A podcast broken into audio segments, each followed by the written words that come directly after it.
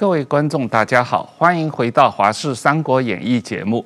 我们今天特别请了农委会主委陈杰忠主委来跟我们谈一谈跟台湾农业有关的一些议题。那最近这方面的议题很多，也很热闹啊。陈主委您好，呃，王浩大哥，还有我们石板大哥，跟各位观众朋友，大家好啊，石板好啊。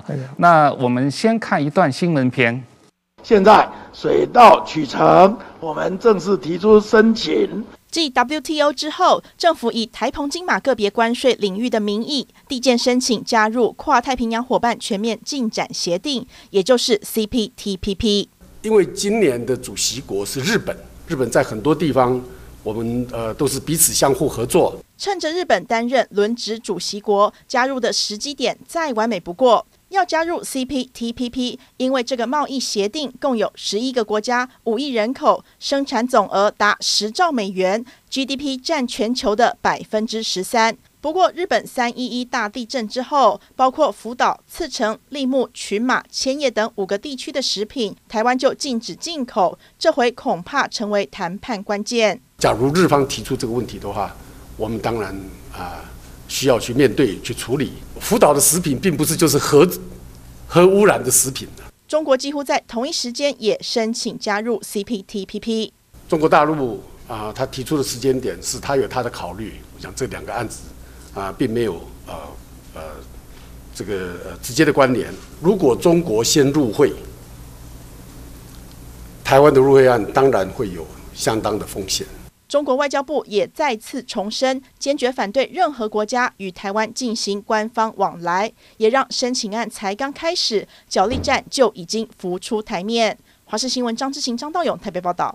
呃，陈主委，我们先谈一下 CPTPP 好了啊。好，这个问题，呃，自从蔡政府上任以后，这五年几乎都在准备嘛啊。那这个台湾加入 CPTPP，呃，当然全国。国民都很关心，因为这个事情对台湾整个经济的升级、贸易的升级都有很大的意义。那在我看来，这个呃，我看到你们农委会给呃立法院的报告里面有提到，整个 CPTPP 的十一个国家每年的农产品的进口有两千两百多亿美金。但是台湾对这十一个 CPTPP 国家的农产品的出口只有大概十五亿美金，所以说这个市场空间是非常大的。台湾应该如果能够加入 CPTPP 的话，对台湾农业的出口升级是有很大意义的。您怎么看？其实王大哥讲的完全正确，因为 CPTPP 有十一个会员国，那像我们未来可以主力出去农产品可以出去的国家，包括日本。包括加拿大，加拿大我们的芭乐卖得非常好。我们的澳洲，澳洲跟我们是反向季节，也就是比如说我们的荔枝六月生产，那他们是十二月有这样的一个反季节，所以实际上我们有评估过，就如同你讲的，十一个 CPTP 的会员国里面，它一年要进口两千两百亿美元的农产品，台湾的农产品一年才出口十五点七亿美元，所以空间蛮大的。我们有算过了。纯粹就是十五点七亿美元到 CPTPP 这几个会员国，如果纯粹是零关税的关税效果，就高达两百亿台币。如果又因为关税变零关税，所以进入到这些国家的价格更低，所以就会出口更多，那这个效果就会更大。另外就是我们这几年的农产品出口，我们有大幅度的成长。二零一六年可能只有整个农产品出口只是一千五百亿，我们大概。这四五年增长了两三百亿台币的这样的一个出口，所以我们非常的有信心。如果台湾加入 CPTPP，我们的农产品出口总值五年应该可以来达到至少五百亿元的台币的这样的一个金额。出口增加了，其实农民就会受益。我们可以举很多，像现在文旦刚结束，我们文旦只出口五千五百多公吨，可是价格很好。以今年的凤梨来讲。我们全台湾有四十三万公吨的产量，那我们今年只出口三万公吨，你看不到百分之十。可是凤梨的价格今年有史以来最高，每公斤高达二十二块，所以出口背后有可以增加农民所得这样的一个含义。对这个，刚才你提到凤梨，我们待会儿讨论一下，因为今年凤梨也是受到中国三月份，呃，五月份就受到中国的打压嘛啊。那但是呃，我们再多讲几句这个 CPTPP 的问题，因为在我看来，你刚才讲的，如果台湾能够加入 CPTPP 的话，农委会实际上有这么样一个目标，台湾加入以后五年，台湾对 CPP 的。T CPTPP 的十一个国家的农产品出口要增加五百亿台币啊，这也是一个蛮大的目标啊。但是比起整个整个 CPTPP 集团的两千两百亿美金的农产品进口的这个市场，还是很少嘛啊。所以这个潜力是很大的。没错，而且你看吼，因为里面有像日本，所以我们的农业生产成本是相对日本更便宜。所以像我们的凤梨，我们的。那个像毛豆，还有我们卖日本很多的蝴蝶兰、文心兰，嗯，那个关税将来如果都变零关税的话，那那个我们就可以更大量的出口这样的水果，还有其他的农产品到日本。对，因为主主要的 CPTPP 国家。大概农产品的平均的呃零关税的有将近百分之九十六的农产品都是零关税这样一个状况。当然日本啊、呃、比例低一些，没错。但是很多国家都是百分之一百的零关税，所以对于台湾农产品像这些国家的出口是有很大帮助的。是。但是反过来呢，台湾进口。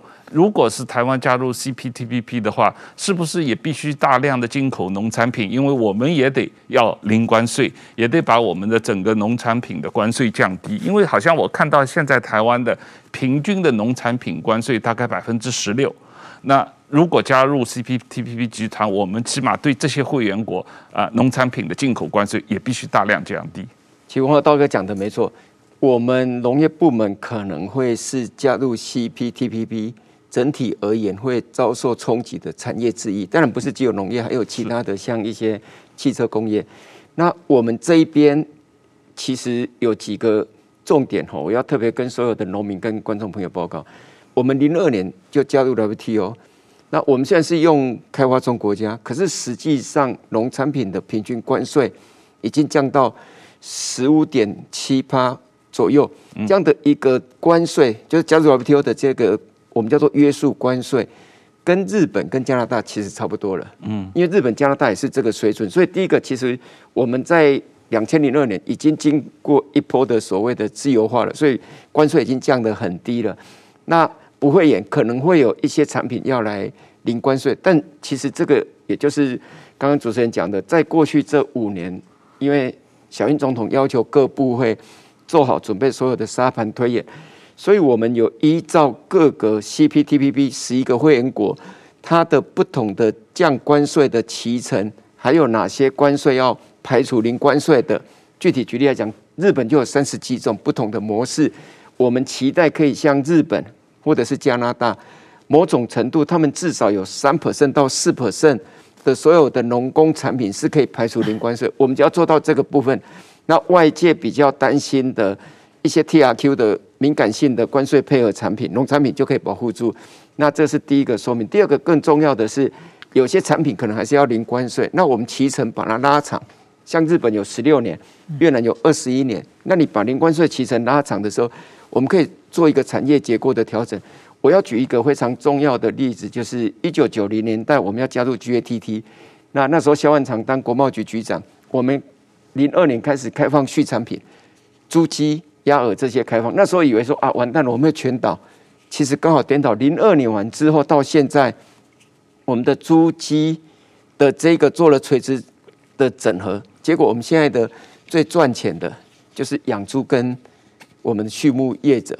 那也没有因为这样的开放而而整个兵败如山倒，所以重点还是在于说，政府怎么跟所有的农业部门来一起合作，做这样的一个。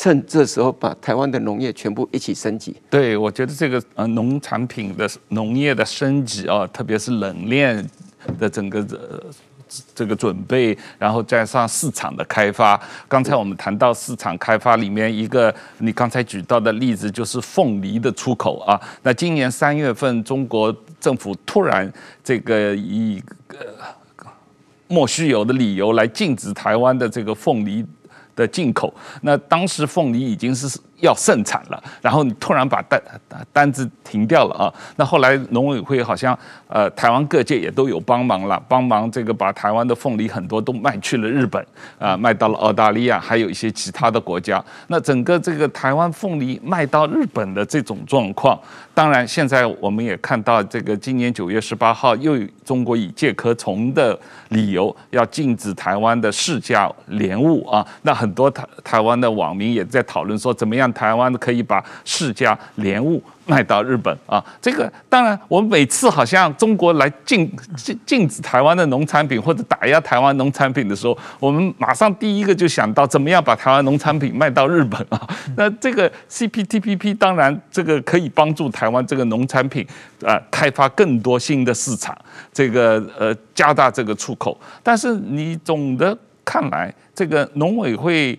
呃，可以采取哪些措施来应对？长远来说，解决中国呃不断的以政治原因来打压中国农产品啊，打压台湾农产品。不好意思，呃，其实哈，我觉得台湾的农产品，因为之前的所谓的 e f a 里面有早收清单，还有零五年，因为连战到对岸去访问之后，开始有几个品项的零关税。不会演的，因为这样而导致我们有些的水果依赖单一市场非常严重。我想除了凤梨，最近的凤梨世家莲雾，后面还有柑橘、还有芒果等。那我们的责任就是要把这个单一市场，其实总统院长已经要求我们早就要把单一市场做风险的这样的一个分散。我举一个最具体的例子，我们做了什么事情？所有的水果在今年一月到八月。卖到对岸的已经大幅度下降到四十几 percent，不像以前动不动七八十 percent，今年只剩下四十几 percent，其他都跑到中国以外的市场，到日本的市场成长将近三百 percent 了，快三倍。那当然，美国市场也在成长，韩国市场也在成长，新加坡也在成长。所以，第一个，我们觉得要降低这一个依赖单一市场，这是一个非常重要的策略。那具体怎么执行？就刚刚汪大哥讲。农产品最基本的工作就是要做好分级、加工跟冷链。我以今年的凤梨来讲，去年我们全台湾一年出口凤梨有五万三千公吨，其中有九成，也就是超过四万五千公吨跑到对岸。可是今年就如同你讲，二月二十六做这样的决定，三月一号开始不能输出凤梨到中国的时候，那我们那时候的策略就是好，我们定今年的目标出口量三万公吨。虽然比去年的五万三大概只是它的六成，可是因为三万公吨里面，我们锁定的日本，日本是属于所谓的消费能力比较高，卖给他是单价比较高。我们今年卖了一万八千公吨到日本，日本的消费者是要求品质非常高的，那可以卖一万八千公吨，所以让我们的产地价格有支撑。这个隐含是什么？你知道吗？隐含就是你做贸易，其实不止农农业，我想。工商业一样，你跟哪个国家贸易，你跟所谓的已开发国家的，而且是高水准的国家这样的贸易，其实你是会提升你的价格，提升你的工资啊，因为这是贸易理论里面最基本。所以因为这样，所以让我们的凤梨价格就维持很好。我们怎么做呢？日本出去哈，我举例来讲，日本很少卖买一整颗的，嗯，他都是要买节切的，嗯，那我们田间很热，采收完又要预冷，有预冷。更没有预冷，节切完的凤梨的寿命在市场上可以差两天到三天。那我们连这一个整套的这样的一个 SOP 都把它建立起来，所以我们非常有信心，今年一万八，明年到日本应该会超过这样的一个金额。当然，我我要更感谢所有的国内外的所有的消费者，因为中国这样的一个非常片面的决定，它其实不只是对台湾，你看对澳洲的红酒啊、大麦对。各式各样的加拿大都有这样的一个不符合国际贸易规范的做法，所以现在全球是一起在团结起来。那我非常感谢大家的这个帮忙，所以让我们度过这一这样的一个难关。那我们现在就是在积极处理凤梨世家跟莲雾。对，这个现在要处理释迦莲雾这些状况，那特别是这个呃。有提到政府有提到说有可能考虑去 WTO 申诉嘛？啊，这个事情呃实际上你觉得这会这么做吗？会走到这一步吗？而且当然大家知道去 WTO 申诉也是一个很长的过程，可能几年都不一定有结果。但是我觉得这件事情应该要做吧。这个没错，我们其实同时在这一个到 WTO 申诉之前，我们要先确保所有的。是那个凤梨世家的农民跟莲雾的农民，不要因为中国这样的片面决定而受伤害。所以我们现在全部启动刚刚讲的冷链外销、加工等这些工作，但同时我们有给对岸，希望他明天以前九月三十可以给我们具体的回应。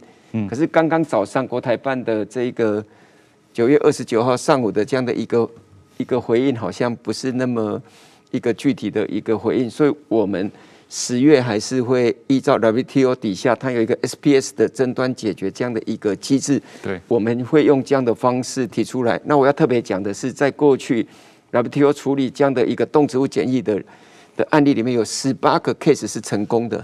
所以我们不能让农民的权益损失先确保，但是同步的还是要到国际的这样组织去争取我们的权益，是因为它不是第一次，之前凤梨已经一次了，这次又来个。所谓的凤梨世家跟我们的莲雾，而且介壳虫一般来讲都是输入国，只要熏蒸完就可以进去了，没有直接片面的暂停输入，所以我想我们还是会依照这样的一个相关的证据啊，准备好这些资料，然后到 WTO 去做申诉。是，当然我们一方面采取具体措施帮助我们的农民，另一方面到 WTO 去申诉，希望双管齐下，把这个事情能够长远的解决。当然。最重要的还是要建立新的市场啊，这个减少对单一市场的依赖。那这个石板，我们来谈一下这个日本要加入 CPTPP，怎么样处理好日本啊？台湾加入 CPTPP，如何处理好日本东北食品的问题啊？刚才我们讲到，每一次中国打压台湾农产品，我们马上想到要加大对日本的出口。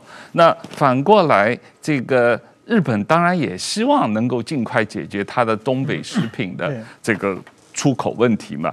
这个问题，呃，你怎么看？这个，呃，台湾政府也提到，这个要考虑到国民健康、科学证据、国际规范这个三原则来处理这个，呃，日本东北食品的问题。从你对日本的整个这个，呃。了解的角度来看，你觉得怎么样能够说服台湾民众，呃，能够按照这个国际规则和这个食品安全科学证据的这个角度来接受日本东北食品？好，我先说一下凤梨吧。凤梨就是说，今年的二月二十六号的事情的，我我在产经新闻写了一篇稿子，那个稿子估计是我去来台湾以后在网上点击率最高的一个稿子啊。我写了很多政治经济各方面都写了，但是说凤梨还说是一个对日本民众是最关心的。而且呢，支持台湾一定要吃台湾凤梨的人非常非常多。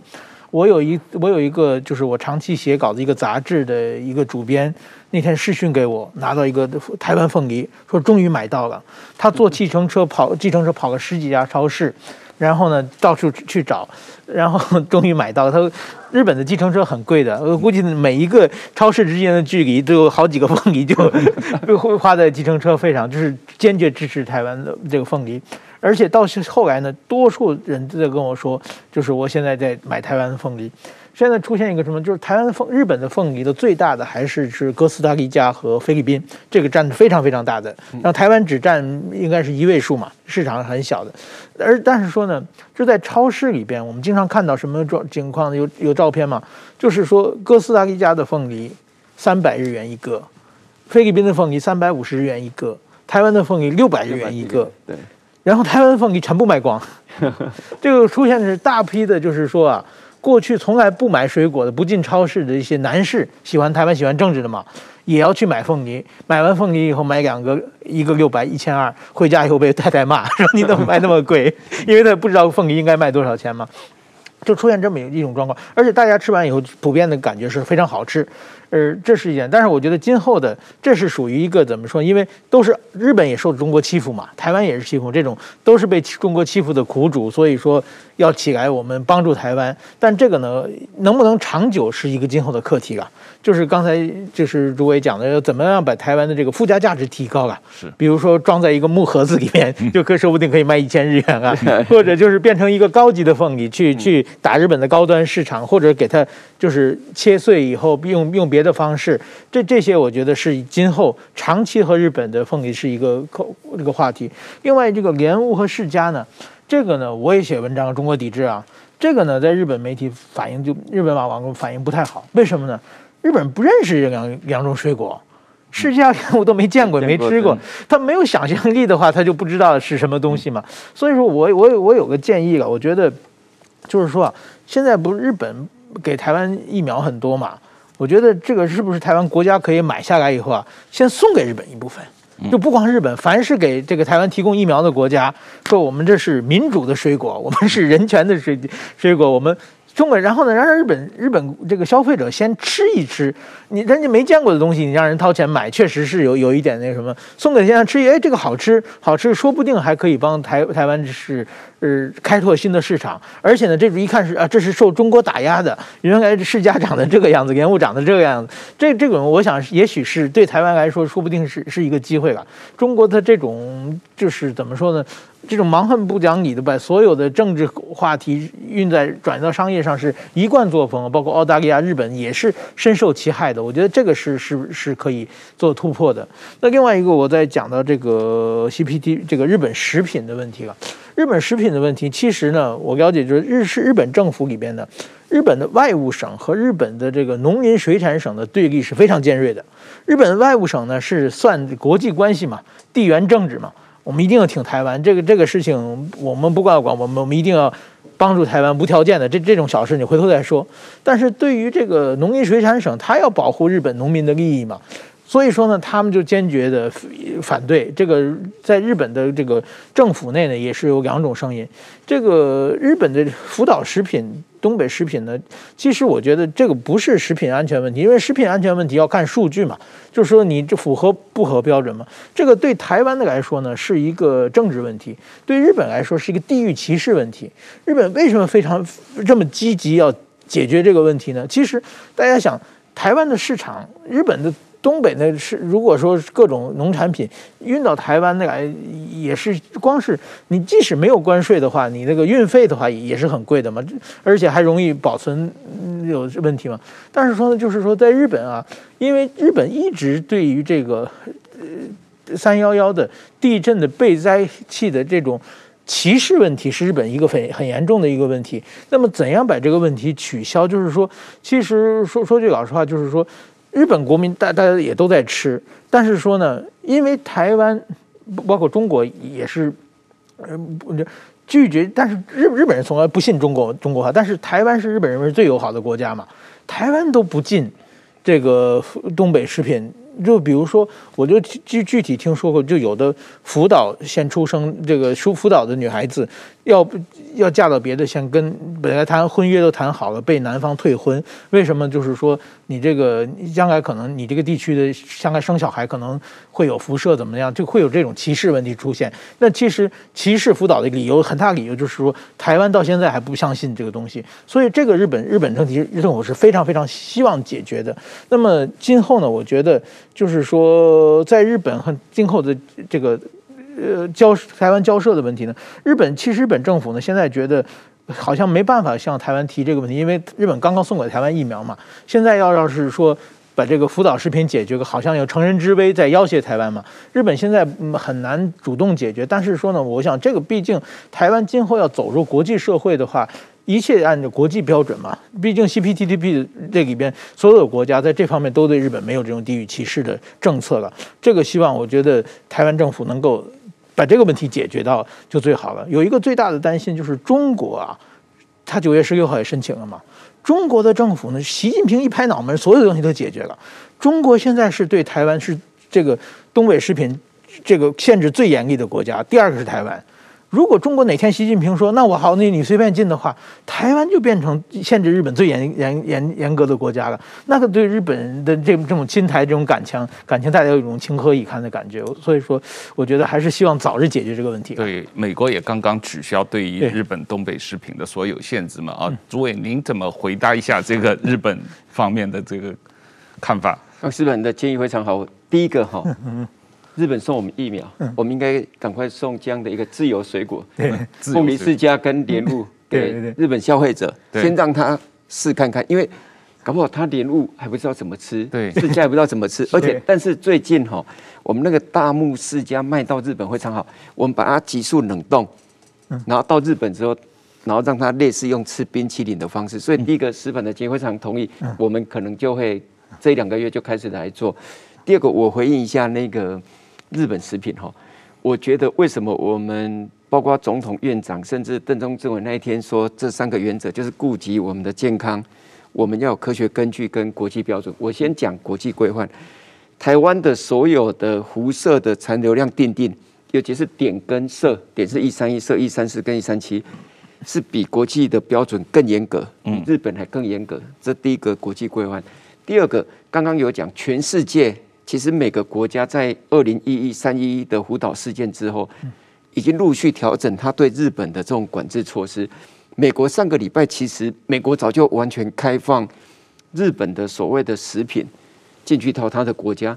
他上礼拜是开放什么？你知道吗？是开放日本本身国内有十四个县市，少数几个辐射高残留量的，像野生的动植物啊，或者是水产品等。让它同样的也把它解禁，所以这个包括欧盟、美国早就已经都解除这样的一个管制，全世界只剩中国跟台湾，还有少数的水产品是韩国做所谓的区域的管制。这种区域的管制是不符符合科学根据的。福岛在这里，那你管南的这个几个周先强、石板圳，北部怎么没有去考虑？而且要考虑的是辐射。到底在哪些的产品的残留量的风险比较高，而不是用九大类食品选福岛、千叶等五个州县直接把它禁止？我们二零一一年三月十五给人家直接禁止的是没有一个科学的这样的一个根据，所以这时候回到处理这个，就是院长讲得很清楚，有辐射的食品就不会进来，进来的就是没有辐射的食品。所以我要再举更科学根据的数字，是从二零一一三月十五开始，我们在边境检测所有的日本食品，因为有些我们要求双证，就是辐射安全证明的证明跟原产地证明。到现在为止，十七万多件，百分之百合格，对，只有两百多件是合格，但它有辐射残留量，就是最严格的残留量标准底下还合格。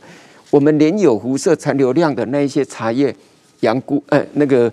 香菇等都还是退运还销毁，所以我们现在的做法等同做到百分之百，没有任何辐射的食品进来，未来也是一样这样的一个方式。所以我觉得这个问题，坦白讲，根本不是食品安全的问题，这个是在国内，那有人把它引导到其他的非食品专业的问题。所以我觉得我们应该要把所有的资讯给国内的消费者知道。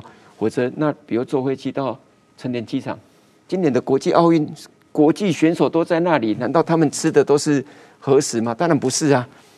那我们去迪士尼玩也是在那个区域，我们所谓的核灾地区，其实那是一个当初在做区域管制里面不符合科学根据，所以真正要处理的，就是针对高风险的辐射产品，像一些水产品、一些那个菇类、茶叶等做。比较严格的限制，其他完全食品没有任何辐射残留疑虑的，其实就可以来考虑。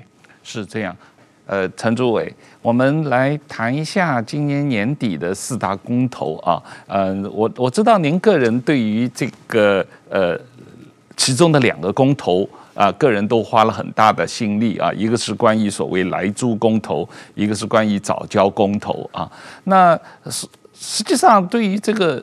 所谓的来猪公投，我自己个人曾经做过一些研究，我完全不明白国民党推这个公投之中间的逻辑在哪里啊？因为这个二零一二年是马政府强烈推动这个所谓的来牛进口，而且这个事情已经到现在九年了。呃，台湾每年吃的牛里面百分之将近五十是美国牛肉。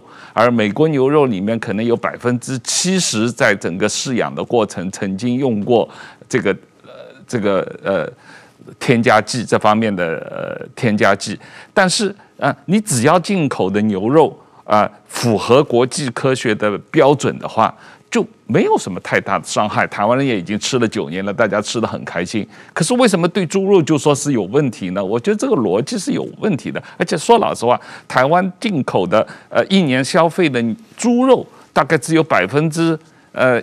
一左右是美国来的，可是消费的牛肉有百分之将近五十是从美国来的啊！你你怎么看这个问题？怎么样这个加强跟政府呃人民的沟通，使得这个呃台湾政府能够去通过这次公投，呼吁大家投反对票，这个把国民党这种呃无理的取闹给他打压，给他给他投票反对掉。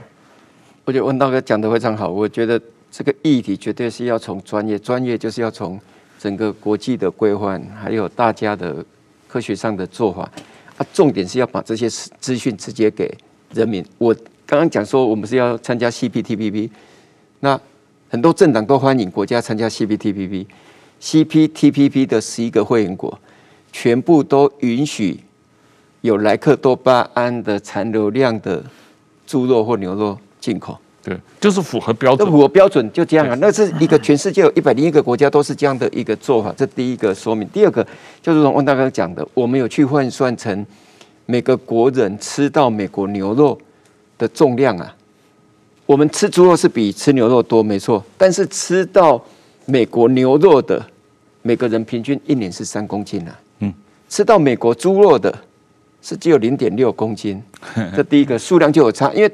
他不能拿说，哎，我们猪肉消费量比较高，所以就会吃到比较多的莱克多巴胺的猪肉，这是不对的，是要看它的来源。因为美国的猪肉占整个进口整个总销量就百分之一嘛，因为我们现在是百分之九十几都是国产猪，其他的反而是加拿大、丹麦更有竞争力。那里面我们有去美国的农业生产区了解。用猪肉去年还有两三成，现在不到一成了。嗯，为什么？因为它的效果不好，而且那个成本也上涨。用在牛肉的效果反而比较好，而且牛肉它如果要屠宰，它只要前一天不要使用莱克多巴胺，它很快就代谢掉了，反而检查也检查不出来。所以实际上吃到所谓的牛肉含莱克多巴胺的机会，在台湾是远高过猪肉。那比较重要的是说我们。今天政府做了这样的一个决定，开放所谓的含莱克多巴的猪肉进口，到底对消费者安全或是对养猪产业有没有冲击？我记得去年八二八总统宣布以后，我们在立法院被质询，很多人就说啊，完蛋了，我们的养猪产业会没落了，价格会崩盘了，全部都会排山倒海而来的，整个产业就没了。完全不对啊！我们今年一月一号开始开放，上半年的猪肉的价格。国内的猪肉价格是有史以来二十年来最高的。嗯，我们的养猪产业完全没有受影响，而且我们还有一百二十几亿的基金去把环保的问题，甚至冷链物流的问题都解决。我讲一个真正食品安全，消费者反而更该注意的，因为我们台湾的温度比较高，屠宰完到传统市场，最后消费者再买到家里，平均要六个小时到八个小时。你如果没有全程冷链，那个生菌素的影响。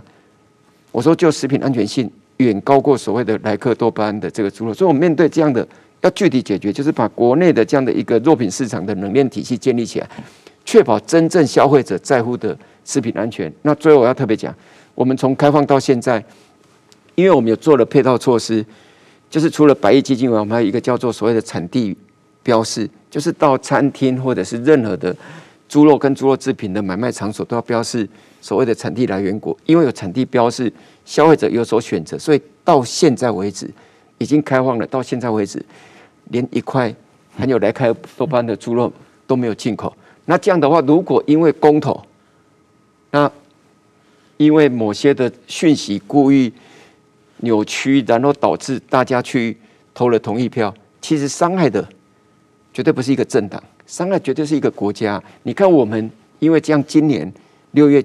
台美 T 法重新启动，而且 T 法重新启动之后，后面还有更多的紧密的合作，甚至不排除双方的 FTA 等这些边的这个合作嘛。所以我觉得，当每个政党在做决定的时候，其实政党利益当然很重要，可是我觉得这个国家利益更重要。这也是为什么小英总统在去年八二八要宣布把这个长期以来难以克服的问题来解决。对呀、啊，但是矢板，你看到这个国民党主席选举以后，这个赵少康有给这个朱立伦下了指令，朱立伦也公开表态，他们要倾全党的力量，要这个确保这个莱猪公投通过啊，他们把这个作为呃国民党新主席的一个首要的政治任务，你怎么看这个事情？为什么他们对这个事情这么这么？纠结啊，因为在我看来，这个事情似乎是完全脱离这个科学的根据的。因为我我做记者，我认见见过很多人，有的人是对食物非常敏感的，就是拒绝一切有添加剂的东西。这个我可以理解，也尊重他的想法。对，这是消费者的选择。对，但是说是什么人是他怎样的思想回路里边说牛肉可以，猪肉不可以，这个就是说很大的问题嘛。所以说我常说，我说这个国民党的问题，包括台湾问题，不是猪的问题，不是牛的问题。问题是马的问题，马前总统他把这个牛肉过完以后，现在拼命反对这个猪，这是一个非常奇怪的问题。但是说，我觉得呢，就是说这个问题呢，也要非常谨慎对应，因为食品安全问题啊，只要一炒作，一炒就灵。因为大部分的这个家庭主妇各方面嘛，他们是很难理解，也没时间去了解这具体情况的。只要某人质疑说这个不安全，不安全，他说一百遍的话。那我让我投票的话，我绝对选择安全选项嘛。我觉得这是一个非常不负责任的一个一个政这一种一种政治操作了。所以说，我觉得呃，当然说对对这个问题，我觉得怎么说呢？呃，整个台湾啊，我这我再退一步讲，我讲作为整个台湾的问题来说，就是说。其实台湾这么多年，它是孤立于国际社会，当然国际社会有很大的责任啊。所以说，台湾是某种意义上，它是完全在自己岛内自己跟自己玩啊。那其实民进党当年当反对党的时候也是反对嘛，就是说，其实。这样的是谁上谁当执政党，谁就后扯后腿，换过来我再扯后腿，这样台湾很难进步啊。我觉得这一次呢，就是最近的这个时空背景的转换，让台湾的国际地位得到空前的提高。台湾是一个融入国际社会的一个非常好的机会了。这个时候，如果真的。扯后腿把台湾把这个扯下来的话，这是一个我觉得对整个台湾的损失是非非常非常大的。这个这个时候，我觉得这个朱立伦主席刚上来嘛，就是大家说他不是自己要亲美嘛，那么所以说，我觉得这希望，我觉得他。应应该要把这个事情，就是这个不是一个政党之间的竞争问题，而是真的对台湾今后几十年在能不能和美国的信任关系，以及台湾的整个国际地位都是息息相关的问题。这个问题，我觉得包括也希望这个国民党能够好好想想，也希望每个投票的这个台湾的国民也也要考考虑一下，他投这个票到底意味着什么。对，这这个石板，另外一个问题就是刚才讲到的早教公投啊，您曾经在这个我们的节目上也谈过这个问题。你觉得你当记者，这个研究早教公投，好像看了半天也搞不懂这个环保团体的这个逻辑在哪里啊？为什么这个问题变得一个这么重要的一个呃公投议题？那这个。主委，你你个人啊，这可能不一定是在你农委会的这个业务范围，但是您个人因为以前在呃环保团体工作的这个经验，你对于早教公投也做了很多的这个沟通啊，跟环保团体的沟通。我在知道这个在疫情。发生之前，五月份疫情发生之前，政府有宣布这个一个折中方案，就是把这个呃天然气三阶外推啊，整个这个外推的方案，实际上使得这个呃政府整个呃天然气三阶的施工要延迟将近两年，也多花一百五十亿台币啊目。地，也就是为了让大家能够呃进一步确定整个这个三接不会影响到对于藻礁的保护啊，但是呃还是啊这个藻礁公投的这个推动方坚持说这个啊不管怎么样，不管经济的影响，不管天然气的影响，不管发电的影响，早教最重要啊。这个我我我也是觉得这里面这个平衡怎么掌握？呃，环保早教和台湾北部地区的发电安全，我觉得这个问题您怎么看？呃，其实跟文华大哥跟所有的观众朋友包括，就说即使我们进来政府体系，我们所有的核心价值那条线还是跟走社会运动一样，不管是在环保、在土地正义、在保护农业，甚至包括之前的反服贸，都是一样的想法。所以我认为。这一次的早教公投，我们还是希望投不同意票，因为这样的话才能真正可以把煤减下来，用天然气取代，空污减少，而且让供电，因为它有一百三十几亿度的电稳定，甚至也可以同时保护到早教。我是认为同时有这些优点，所以才包括双赢、三赢嘛。对，所以才包括詹顺贵很多的。环保团体也同时出来支持这一个所谓的本来已经外推在外推的这个案，因为之前国民党时代在定调的是在原来的大潭的桃园早教里面的 G one G two 里面直接再设了两百多公顷，可是我们后来执政以后觉得说将会破坏到早教，所以再把它推七百多公尺到外面去接收天然气，然后用栈桥把那个管。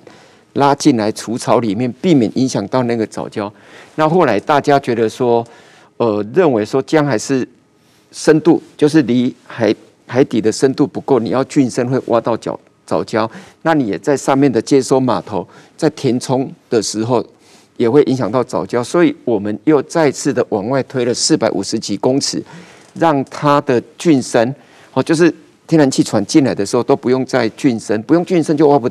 不用挖到海底底下的藻礁，而且这样的话，整个影响大幅度的减少，而且这样的话也可以确保所有我们希望藻礁还有那些生态多样性都可以保护住，所以才愿意额外再增加这样的一个一百五十几亿的工程，而且让时程在往后两年都，这个也是刚刚寻求所有的保护藻礁、解决空污、降低燃煤。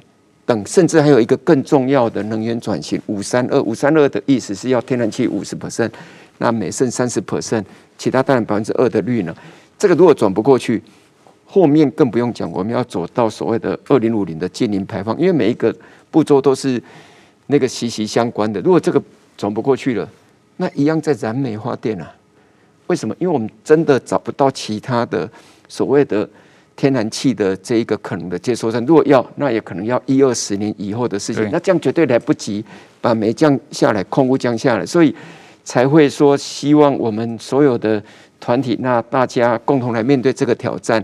那如果这个同意票不过了，那我们后续应该也会同时启动怎么保护早教的这样的一个所谓的基金。我们有十亿的基金要来投入做保护早教。那在这时候面对这一个议题的时候，我是希望说把这样的一个资讯更完整给所有关心这个早教议题的朋友。对，我是有看到一些这个呃录影片写这个呃这个天然气接收站啊、因为我们这次呃桃园是三阶嘛，一阶二阶的天然气接收站没有影响到藻礁，当地的一阶二阶的天然气接收站实实际上反而。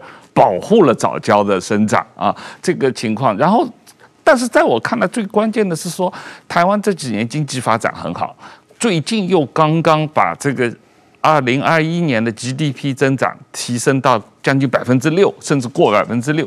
你如果真的经济每年有百分之五六的增长的话，这个北台湾缺电是一个现实问题啊。北台湾本来自己供电就不够，要从南台湾、中台湾。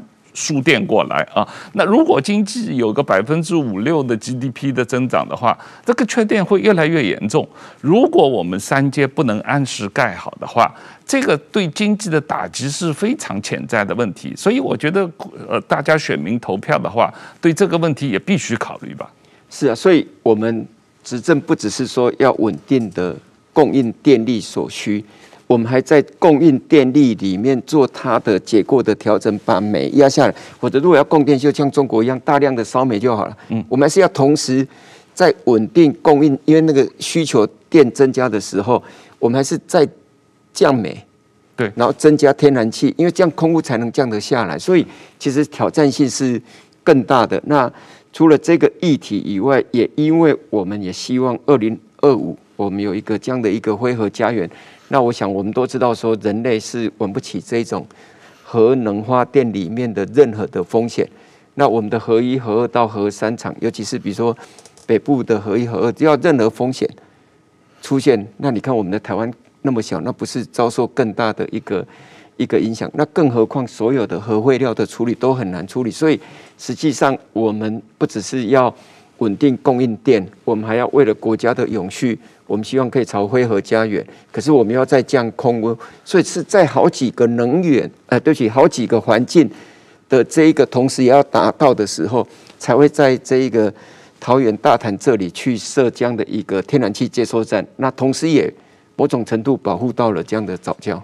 是。这个石板，你对这个问题怎么看？虽然说你觉得你自己研究了早教公投很很多时间，你都觉得这个，所以，所以我首先我认为就是说，首先这种事情啊，我我我不应该交给公投了，这是属于专业人士来判断的事情啊。就是我我常常我们记者是能够把比较复杂的事情通过我们的学习，然后比较简单的告诉这个一般的这个民众嘛。但是说真的，早教这个事情太复杂了，就是说，你看这篇论文是这个结果，你看这篇。论文这个结论到底两个人谁说的对？我没办法判断，因为双方都太尖锐，所以太艰涩了。我觉得就是有的话题的话，你交给公投让大家去评论，大家反而是不负责任。我觉得有的事情就是让精英来判断，精英政治精英最后决定之后，如果他有。做得不好，你可以选票把他淘汰下去。但是说你什么事情都交给这个，我觉得这是台湾有一点公投过多的一个感觉了。另外一个，我觉得什么事情都有一个优先顺序，保保护环境是非常重要的。但是说，假如说啊，今天这个不是说为个天然气，而是说现在那个地方是中共如果武力犯台是最好的登陆的地方，你要不要修一个工事防防止住他上台，他登他登陆？我想这这如果公投的话，大家就不考不考虑搞藻礁了，因为自己的命要紧嘛，就会赞成。所以说，我觉得其实呢，这个问题如果台湾还需要一个经济发展的话，你必须在某些地方做出牺牲嘛。做出牺牲，只要你负责任去去负责的话，我觉得就可以。但是，所以说，我觉得现在这个公投是完全就是，我认为环境保护第一，但是说其余的事情不考虑。所以说我我觉得国民党推动这几个公投，完全它都是为了。怎么说呢？为了反对而反对了，他自己没有提出一个呃代替案嘛。然后，而且呢，他自己很多东西都是自相矛盾的。比如说，呃，后来，他那个要核核四公投，他要重新发展核发电。那日本的食品你又你又禁止，这也是自相矛盾的。然后跟这个牛肉可以，猪肉不可以是一样的。我觉得反这个在野党，如果你要反对的话，你要有一个逻辑性的反对，这个大家才可以支持你嘛。否则的话，你自己做的事情像无头苍蝇一样支离破碎的话，这个很难得到大家的支持。对，呃，这个 诸位，我们在做公投的时候，很多问题相互之间考虑，怎么样让它这个逻辑是能够通顺的啊？实际上，你做的公投似乎相互之间是矛盾的。你支持核四，你反对核食啊？这个你支持美牛，你反对美猪啊？这很多东西，这个实际上有逻辑上的问题嘛？您怎么看这个？是啊，所以这个是很清楚。那我觉得重点还是在于。第一个，我们要把所有的这些资讯重点，而且简单明了，让所有的社会大众知道。因为毕竟这个公投已经启动，而且十二月十八就是要投了。我们的责任就是，比如说透过像两位大哥这样有机会，我们都把这样的一个资讯用简单明了的字眼给所有的社会大众。那第二个，我觉得大家在投这一个公投的时候。那应该还是站在整个国家长远的发展，而不是说，哎，你为了反对而反对。那以后每个在野党都提这一种，因为我们的公投门槛太低了，对，你将反的让整个国家是无无法往下走下去的。那这个最后吃亏的还是整个每个我们的国人。所以我是希望呼吁所有的我们的国人，那在十月十八的时候，那这个四个公投都投不同意。对，都投不同意，四个公投都不同意，都投反对票啊。那这个呃，但是我觉得在这现在到十二月十八之间，政府还是要加大宣传，起码要跟这个选民解释清楚，为什么政府觉得这四个公投都要投反对票。我觉得这个简单明了的说明理由啊，呃，要让一般老百姓都能听得懂，这也是很重要的啊。是。对，那我们今天就谈到这里，谢谢主委的时间啊，谢谢石板，谢谢，谢谢，谢谢。